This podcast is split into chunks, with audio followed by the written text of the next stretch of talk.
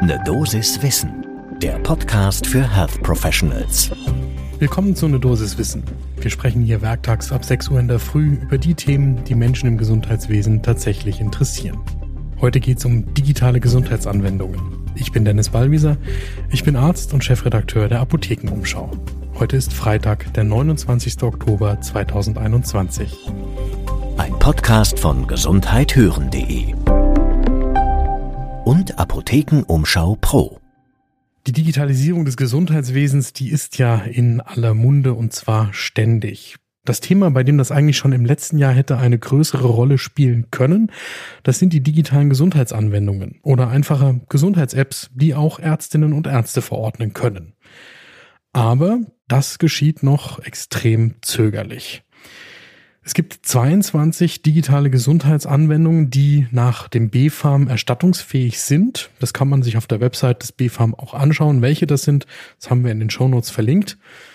Und Versicherte können dann mit einem Zugangscode für die DIGA über eine Verordnung vom Arzt oder vom Psychotherapeuten die DIGA nutzen.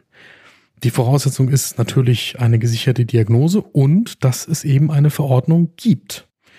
Jetzt zeigt sich aber, dass viele von den Kolleginnen und Kollegen den digitalen Gesundheitsanwendungen noch sehr zurückhaltend begegnen und auch nur zögerlich von dieser Verordnungsmöglichkeit Gebrauch machen.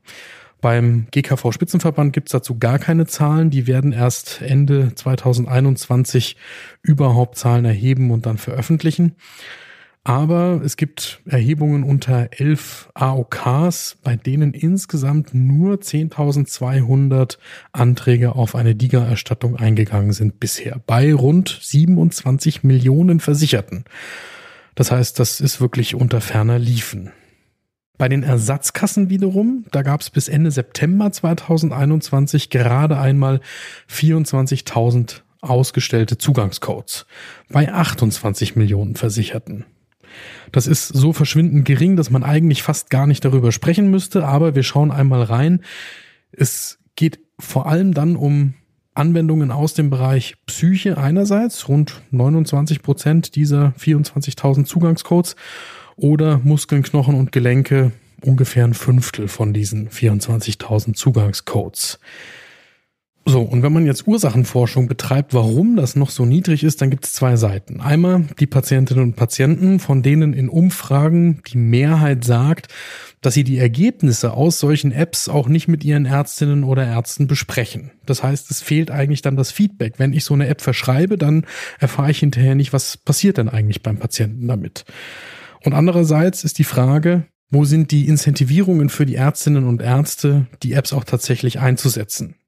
Therapiekontrolle und Begleitung bei diesen digitalen Gesundheitsanwendungen wird nicht vergütet und die digitale Erstverordnung nahezu auch nicht. Da gibt's 18 Punkte dafür, das sind rund zwei Euro.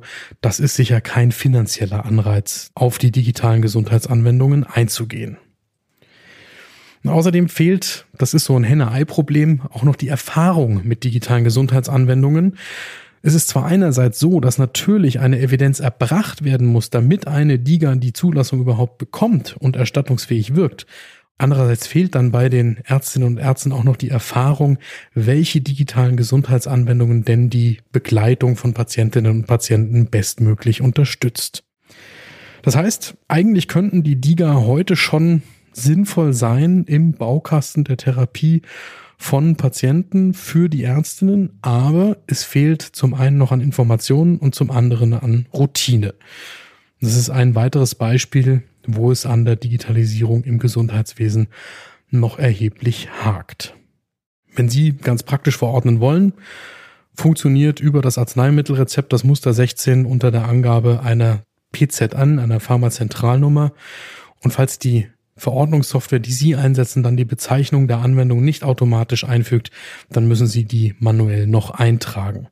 Was Sie nicht angeben müssen, ist die Verordnungsdauer. Das wird über die PZN hinterlegt.